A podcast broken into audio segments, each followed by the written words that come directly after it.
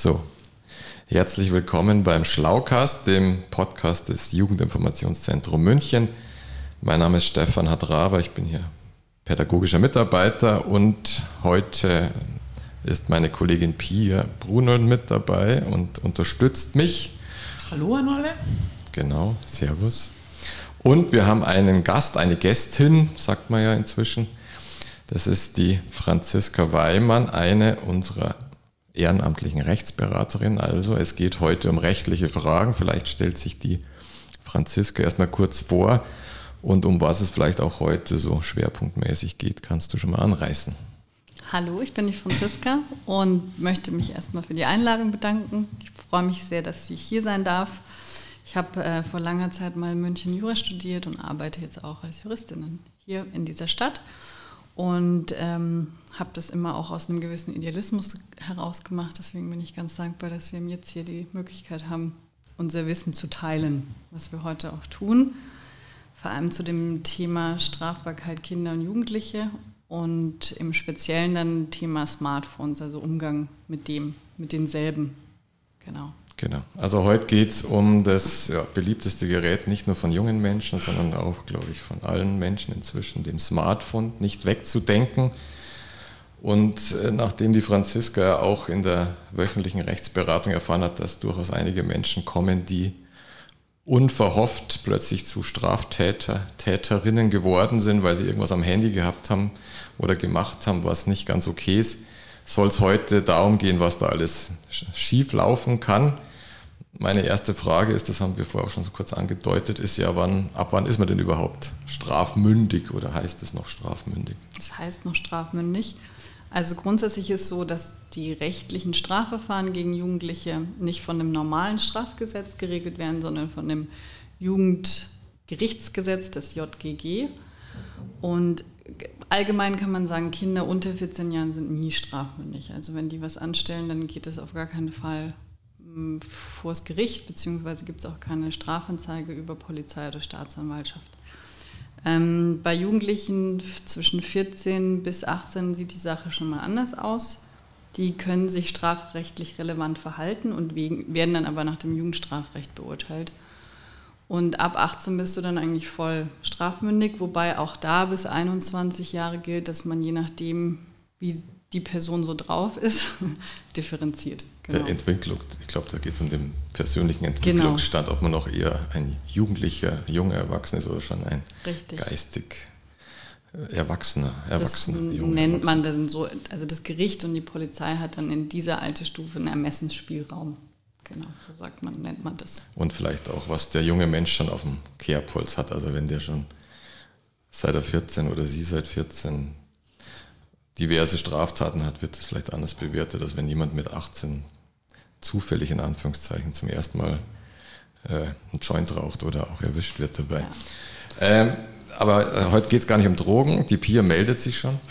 ich würde gerne noch wissen, in was für einer Verantwortung Eltern von unter 14-Jährigen stehen, in was für einer Form die belangt werden können. Naja, die sind dann in dem Moment natürlich, die, das wisst ihr besser als Sozialpädagogen, die haben die Aufsichtspflicht und die können dann auch tatsächlich strafrechtlich belangt werden, wenn man ihnen nachweisen kann, dass sie ihrer Aufsichtspflicht nicht nachgekommen sind. Also wenn sie gerade in Bezug jetzt auf Smartphones gibt's ja, haben, bieten ja die, die meisten oder alle, gesetzlich ist das auch vorgeschrieben, dass es bestimmte Schutzmechanismen gibt. Also Stichwort YouTube-Nutzung oder auch Instagram-Nutzung, WhatsApp-Nutzung kann man so technisch Barrieren einbauen, dass eben Kinder nicht alles damit machen können, was ihnen so einfällt. Kinder sind ja meistens relativ kreativ. Und wenn man dann nachweisen kann, dass kind, äh, die Eltern sich da gar nicht drum gekümmert haben, dass eben diese Schutzmechanismen, die technischen, äh, eingepflegt worden sind, dann können die, je nachdem, was das Kind mit dem Smartphone gemacht hat, können die natürlich rechtlich dafür belangt werden. Also das führt, kann bis zu irgendwie Entzug Sorgerecht führen, je nachdem, was es ist. Mhm.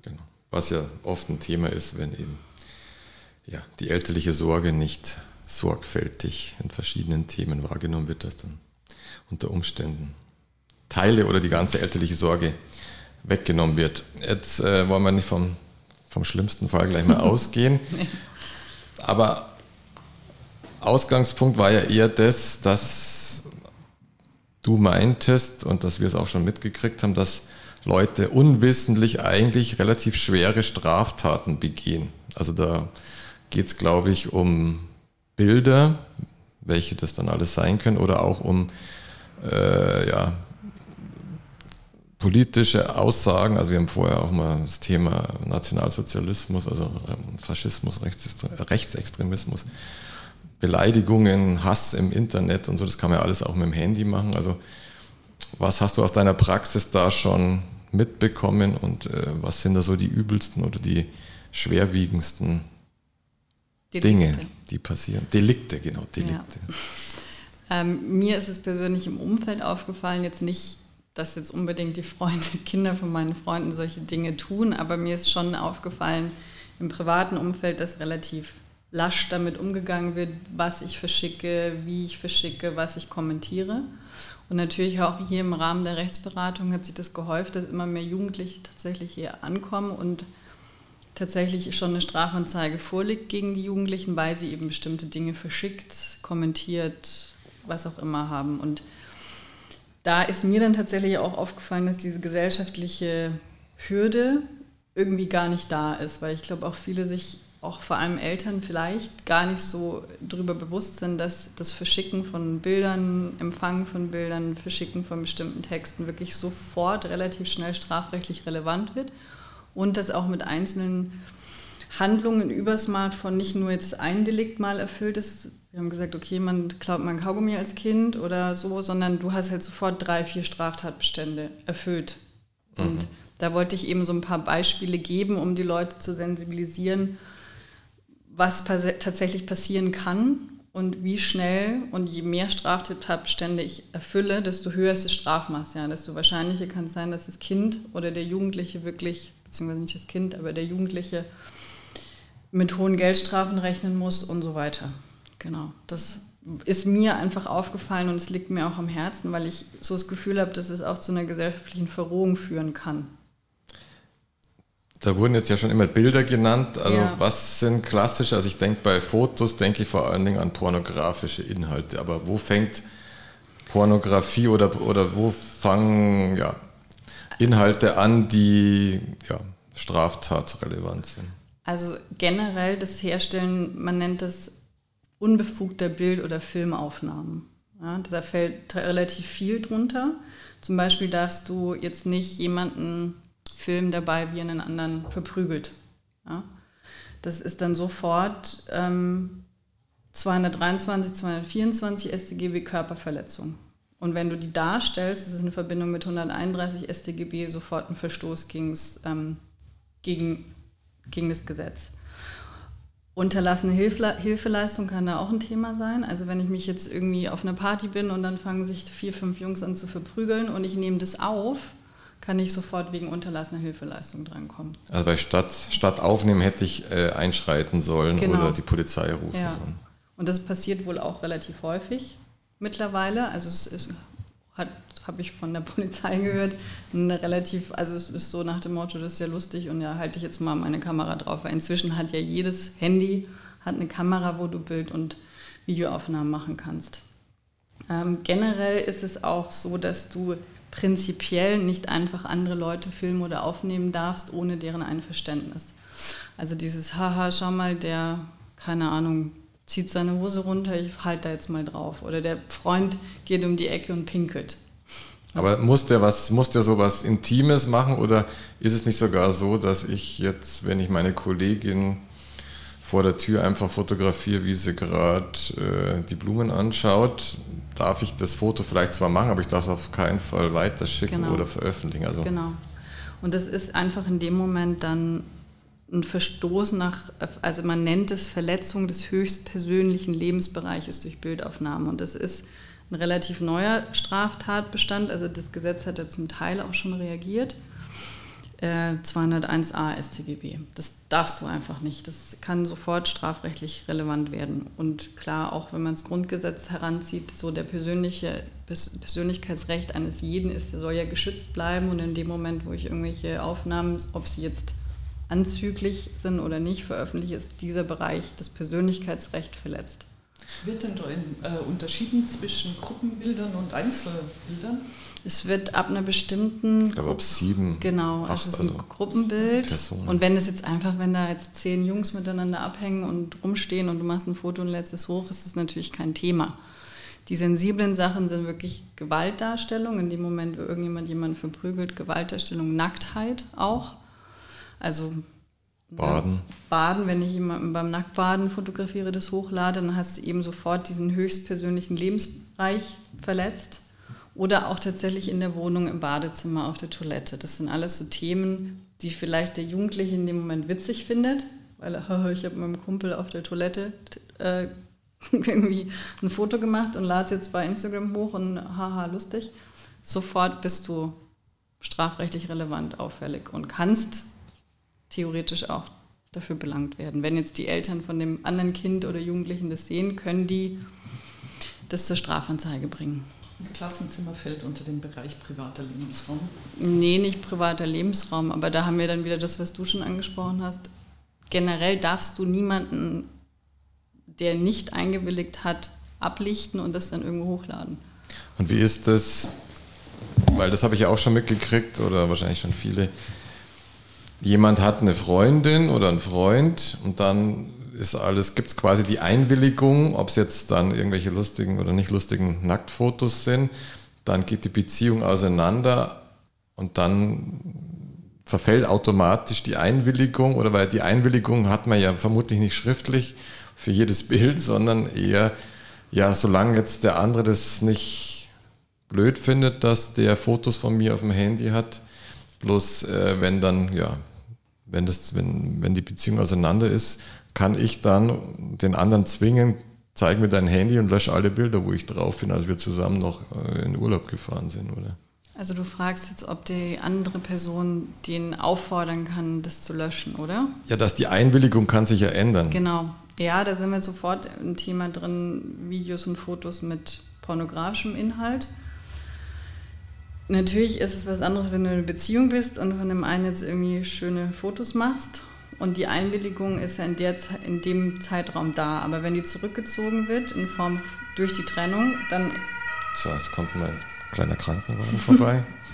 bewegt man sich eben sofort in dieser jugendpornografischen Geschichte. Das heißt, auch da ist es dann wieder so, wenn du das auf dem Handy hast und es ist nachweislich so, dass die Person, von der diese Nacktbilder gemacht wurden, kann, das da nicht eingewilligt hat, das ist dann eher so eine Frage der Beweisaufnahme, dann macht man sich in dem Sinne wieder strafbar, indem man eben pornografische Inhalte auf seinem, auf seinem Smartphone hat. Und dann kann der, die andere Person kann dich auch direkt wieder anzeigen ja. und dann ist es sofort strafrechtlich relevant. Und dann ist es eine Frage des Täters nachzuweisen, dass eine Einwilligung da war oder nicht. Aber vermutlich gibt es ja dann einen großen Unterschied, wenn ich jetzt als Erwachsener von meiner erwachsenen Ex-Freundin, wie auch immer, Bilder auf dem Handy habe, mache ich mich vermutlich nicht automatisch strafbar, sondern erst, wenn ich die Bilder veröffentliche gegen den Willen.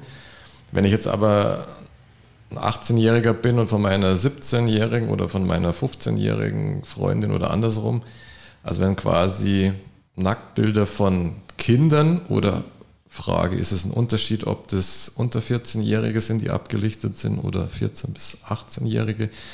Da mache ich mich unter Umständen automatisch strafbar, bloß weil das Bild auf meinem Handy ist, genau. egal wie das auf mein Handy gekommen ist. Und das unterschätzen leider auch ganz viele in dem Moment, wo du ein anzügliches Bild von einem nackten Kind oder einem nackten Jugendlichen auf deinem Handy hast, bist du sofort in der Kinder- bzw. Jugendpornografie. Das ist das, was mich persönlich immer auf Instagram so ein bisschen erschreckt, weil die Leute auch, die meisten, weil sie ihnen auch nicht klar sind, ihre nackten Kinder hochladen. Ja? Und irgendwie, weil sie denken, das ist nett, das Kind badet da jetzt gerade im Fluss und ich bin ganz glücklich, dass ich jetzt meinem Kind gerade im Fluss bin. Du kannst über Screenshot sofort eine Kopie von diesem Bild machen und es dir aneignen. Wenn sowas auf dem Telefon gefunden wird. Vielleicht bist du auch der Onkel und freust dich wirklich über das Bild. Hast du sofort den Straftatbestand, äh, Straftatbestand erfüllt, dass du kinderpornografische Inhalte auf deinem Handy hast. Und da ist es wieder eine Frage der Beweislast oder wie kannst du nachweisen, dass du das Bild jetzt nur auf, dem, auf deinem Handy hast, weil es dein Neffe ist und weil du es nett findest. Ja, und das ist ein Riesenthema, weil natürlich dann auch der, der, die Polizei und am Ende der Richter einschätzen muss, okay, warum und weshalb hast du diese Fotos? Und wie du sagst, ich hatte das auch, ich war 15 und hatte, glaube ich, einen 18-jährigen Freund.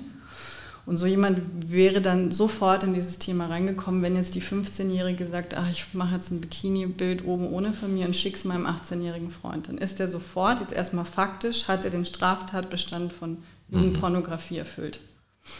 Und von welchem Strafmaß spricht man dann so im Bereich Kinderpornografie? Oh, der ist relativ hoch, also bis zu 15 Jahre und höher. Also da muss, das ist eben das Thema, was mir auch so wichtig war, dass viele nicht, also du hast einmal Verletzung Persönlichkeitsrecht, du hast Kinderpornografie, also du hast so viele Straftatbestände auf einmal erfüllt, dass das Strafmaß sehr hoch werden kann, wenn dir nachgewiesen wird, dass da auch Vorsatz dahinter war. Weil das, da, der Ausgangspunkt war ja auch noch, dass, dass Leute oder in so Gruppenchats mhm. werden ja Dinge verschickt, die manche lustig finden und andere nicht so lustig. Bloß ja. wenn da Sachen verschickt werden, die ich ja gar nicht will oder nicht bestellt habe, schickt jemand einfach ein, ja, irgendwie ein pornografisches Bild. Wie verhalte ich mich jetzt? Also wie verhalte ich mich jetzt als Erwachsener oder wie muss ich mich auch als oder muss ich mich anders verhalten, wenn ich als 15-Jähriger oder wenn auf dem Bild ein Kind abgelichtet ist oder ein Erwachsener? Also was muss ich zur Polizei gehen und sagen, jemand hat mir das Bild geschickt? Oder muss ich es löschen und dann bin ich raus aus der. Also wenn das jetzt Nummer. wirklich Familienangehörige wären, die ja. also den Neffen irgendwie beim Baden rumschicken, dann würde ich trotzdem auf jeden Fall dieses Bild sofort löschen und aber auch meine Familienmitglieder dafür sensibilisieren, dass das nicht passieren sollte dass solche Bilder über Handy oder E-Mail werden ja auch Sachen verschickt.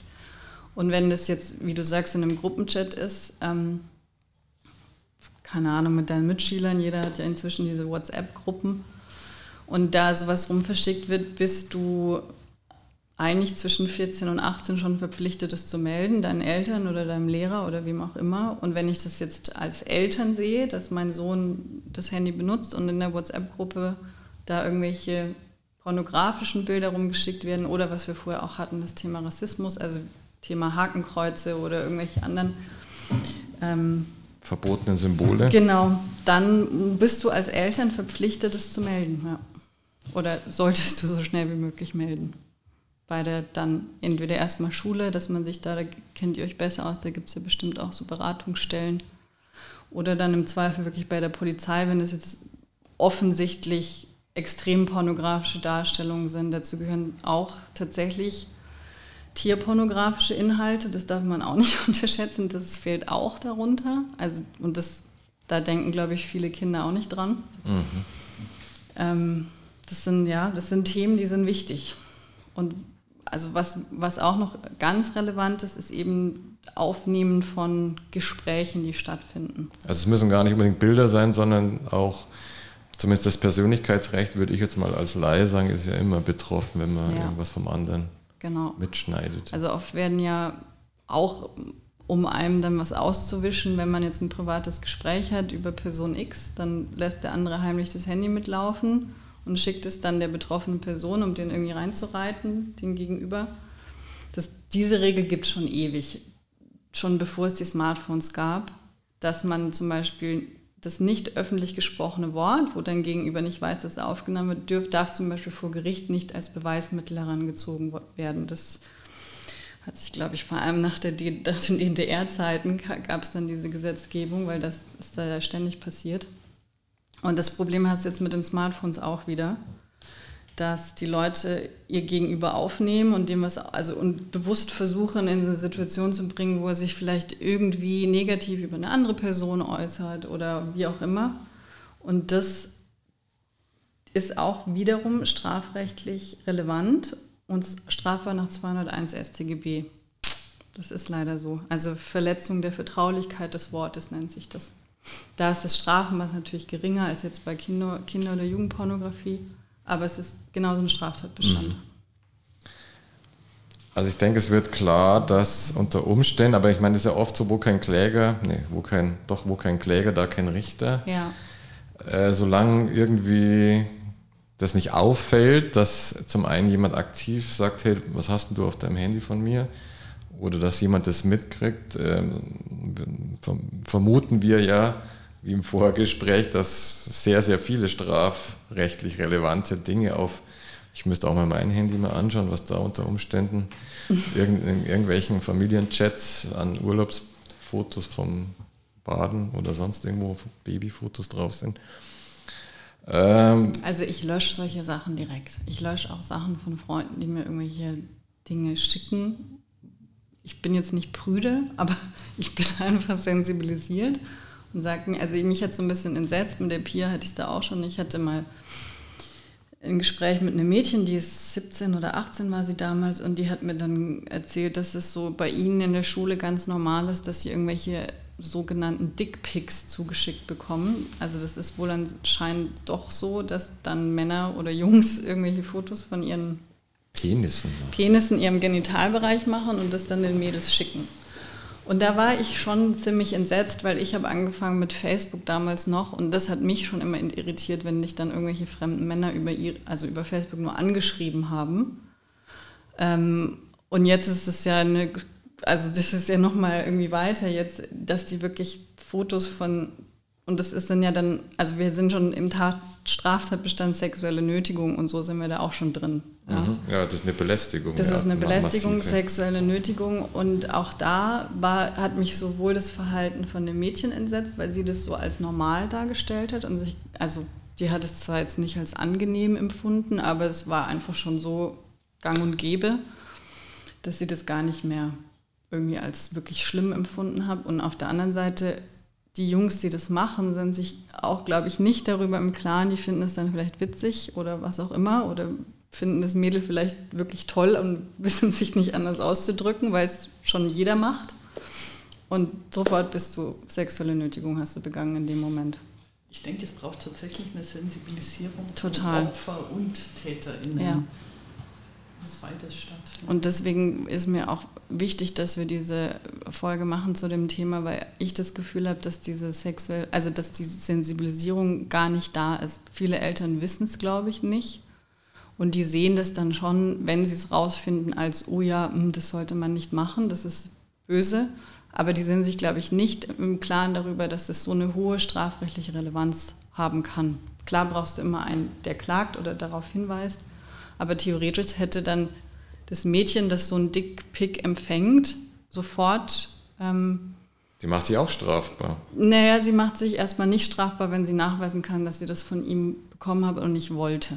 Ja? Und gleichzeitig kannst du, musst du als Eltern da einschreiten, dass eben diese Sensibilisierung stattfindet. Und vielleicht, wo du sagst, wo kein Kläger, da auch kein. Aber mir wäre schon wichtig, durch den Podcast diese Sensibilisierung irgendwie so ein bisschen dann Teil beizutragen, dass die Eltern auf sowas reagieren. Also nicht nur dieses Schamthema, oh, was ist das, sondern wirklich, hey, das geht so nicht. Ja, und das, ja. Franziska, wie ist dann die Vorgehensweise, wenn ich mit einem kinderpornografischen Inhalt auf meinem Handy zur Polizei gehe und ihm in der Pflicht bin zu beweisen, dass ich das nicht wollte? Also wie riskant ist das für mich? Ja, wir hatten ja, glaube ich, diesen ganz populären Fall mit diesem Fußballspieler. Ich, ich habe den Namen vergessen. Ich sage es, also bevor ich was Falsches sage, sage ich jetzt auch nichts, aber. Es war so ein Nationalspieler. Ehemaliger Nationalspieler. Genau, da war genau dieses Thema. Der hatte, ähm, hat sich wohl Bilder von, von, also kinderpornografische Bilder runtergeladen und hat das einer jungen Dame zugeschickt. Und die junge Dame nach ihrer Aussage nach hat das nicht sofort gemeldet, also sozusagen an dem Tag oder zwei, drei Tage später, nachdem sie das erhalten hat, sondern hat erst noch eine Weile mit dem hin und her gechattet und noch mehr Bilder empfangen und dann, ich glaube, nach ein paar Wochen oder einem Monat ist sie zur Polizei und das gemeldet. Und die wurde tatsächlich dann auch erstmal mit angeklagt, weil sie einfach nur diese Bilder nicht gelöscht hat, sondern weiterhin auf dem Handy hatte und nicht sofort am Tag äh, danach oder so gemeldet hat. Das Verfahren gegen sie wurde eingestellt, weil sie nachvollziehbarerweise, so war glaube ich das Argument vom Gericht, darstellen konnte, dass sie das praktisch gemacht hat, um noch mehr Beweismaterial zu sammeln. Mhm. Das ist jetzt ein spezieller Fall, aber ich würde jedem Jugendlichen und jedem Eltern raten, die unverschuldet solche äh, Bilder erhalten, sofort zur Schule oder zur Polizei zu gehen, weil sie sich dann eben auch, wie du sagst, also ich kriege dieses Dickpick und weil ich nicht drüber nachdenke, ist es dann Wochen, Monate lang auf meinem Handy. Also ein Dickpick von einem, was weiß ich, 14-jährigen Jungen. Ja. Und, und auch selber als 14-jähriges Mädchen mhm. ist egal, aber sofort melden an die Eltern und die Eltern sind dann aber auch verpflichtet, es weiterzugeben. Jetzt, ich wollte noch zwei Aspekte anreden. Das eine ist diese Hass, also quasi mhm. Beleidigung, Hass.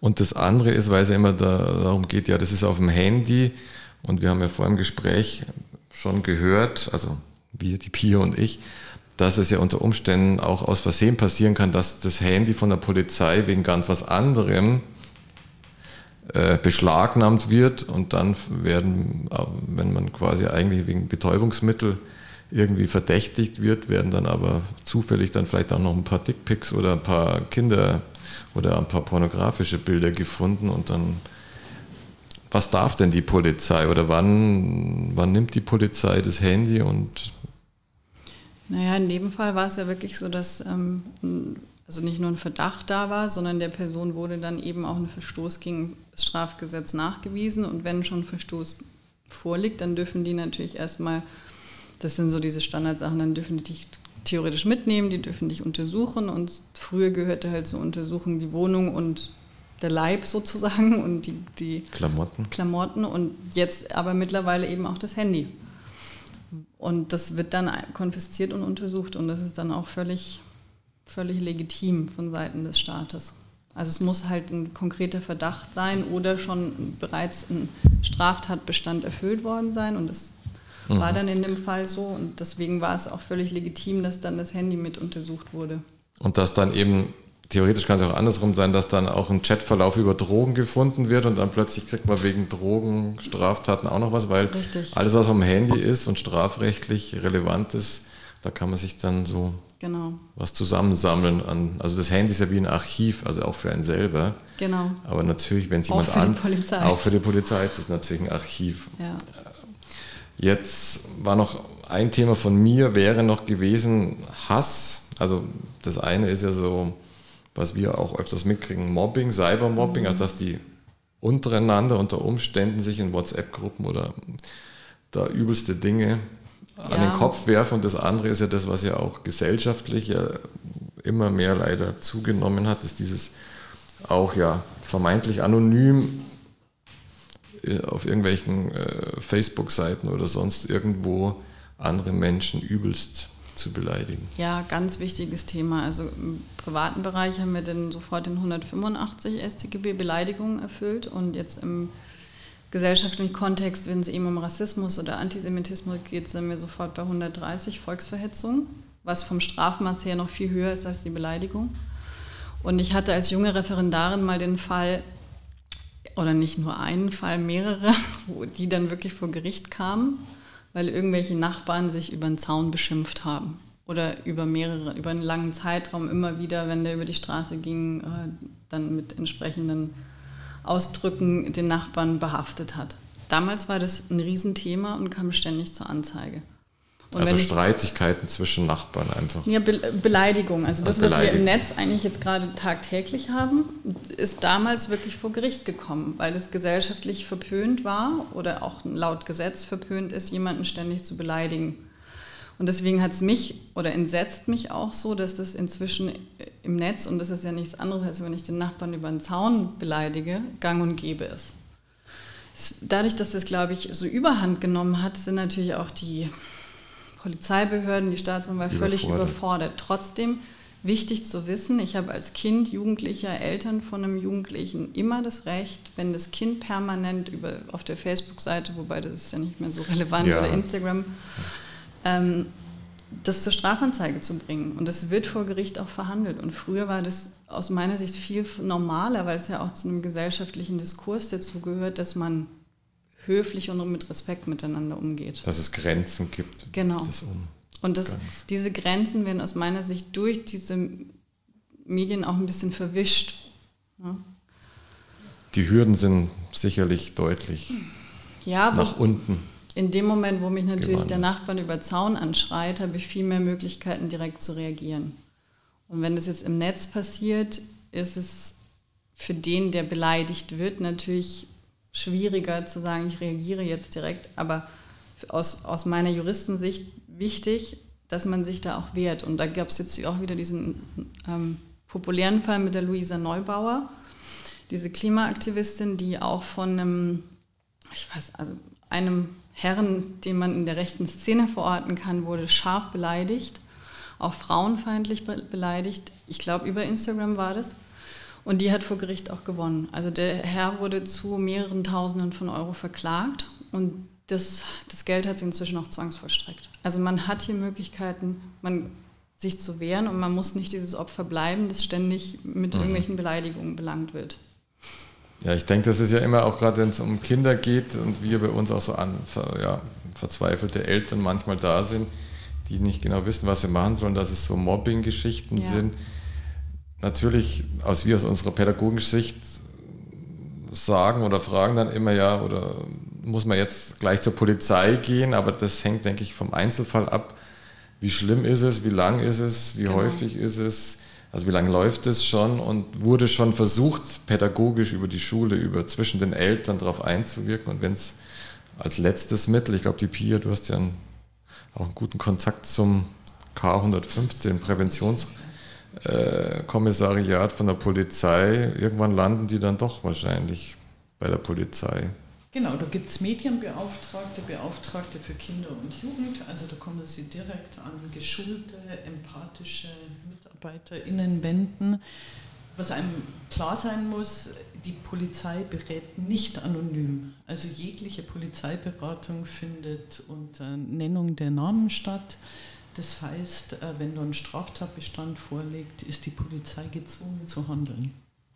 Also man kann sich nicht einfach mal so unverbindlich beraten lassen von der Polizei.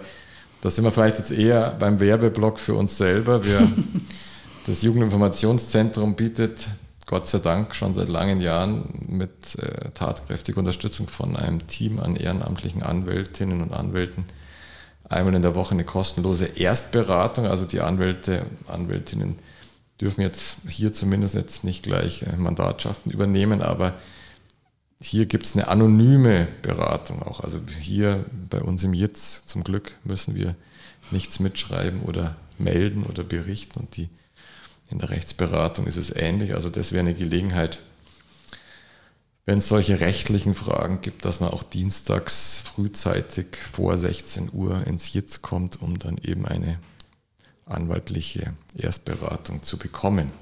Genau, zudem haben wir ja auch noch eine Mobbingberatung. Da geht es tatsächlich darum, sich unterstützen zu lassen beim Intervenieren im System. Genau, also auch noch zur Verfügung. Genau, es gibt das ist auch sicher sinnvoll, weil natürlich ist das, das sagen wir mal, zum Anzeigebringen solcher Sachen immer sollte immer das letzte Mittel sein, gerade wenn wir über Kinder und Jugendliche sprechen, die ja oft sich gar nicht so richtig bewusst sind, was machen sie da eigentlich und deswegen differenziert ja das Gesetz auch zwischen Vorsatz und Fahrlässigkeit viele Kinder, wie bei dieser 18-Jährigen, die sind sich gar nicht darüber bewusst, was da eigentlich passiert und dass das strafrechtlich so relevant ist. Und da appelliere ich wirklich auch an die Eltern, da aufmerksam zu sein und viel Dialoge zu führen mit den Kindern. Und wenn einem sowas auffällt, dann zu den einschlägigen Beratungsstellen zu gehen, bevor man jetzt gleich zur Polizei rennt. Die sind auch meistens sehr überlastet. Ja, genau. Und bringen vielleicht auch, das bringt auch nicht immer die Lösung, sondern ja. Unter Umständen tauchen dann ganz andere weitere Konflikte auf. Mit Blick auf die Uhr von diesem Gerät hier sehe ich, dass wir 34 Minuten schon geschafft haben, in Anführungszeichen, oder die Zuhörerinnen und Zuhörerinnen haben 34 Minuten geschafft. Vielleicht, ähm, wenn es jetzt nichts mehr Juristisches gäbe in dem Feld, haben wir ja schon so ein bisschen angefangen, über Beratungsmöglichkeiten zu reden. Ich schaue jetzt meiner Kollegin tief in die Augen. Äh, es, die PIPS, also äh, das macht natürlich ein wahnsinnig tolles Geräusch, wenn ich PIPS sage hier. äh, PIBS, das ist eine Fachberatungsstelle vom Evangelischen Beratungszentrum, die machen regelmäßig bei uns, aber das ist auch eine eigene Beratungsstelle. Da geht es immer oder oft um Konflikte innerhalb der Schule. Da ist Mobbing jetzt ein sehr ja, häufiges Thema. Also die Beratungsstelle können wir auf alle Fälle nennen.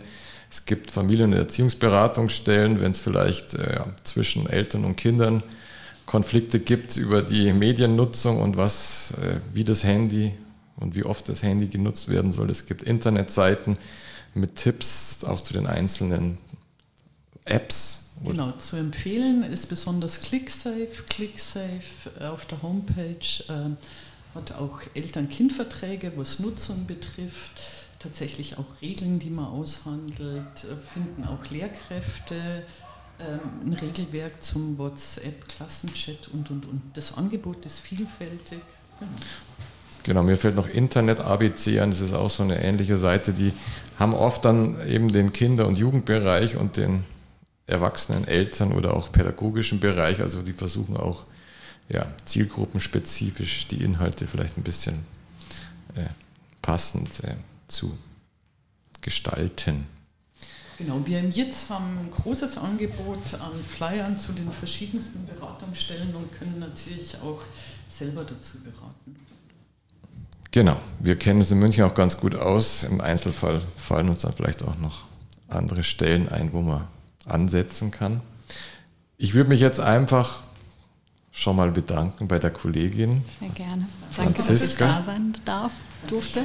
Und äh, ich kann gleich ankündigen, dass wir in Zukunft zu dem ein oder anderen rechtlichen Thema weiterhin, vor allem die Franziska, aber ich glaube auch vielleicht aus dem Anwaltsteam noch weitere Juristinnen und Juristen haben, um ja durchaus äh, wichtige juristische Themen oder relevante, auch für junge Menschen relevanten Bereiche fachkundig äh, zu besprechen. Vielen Dank. Heute ging es ums Smartphone, Handy, digitale Welt, sage ich jetzt mal. Wir lassen uns überraschen, um was es beim nächsten Mal geht. In dem Sinn drücke ich jetzt aufs Knöpfchen und danke fürs Zuhören. Tschüss. Tschüss.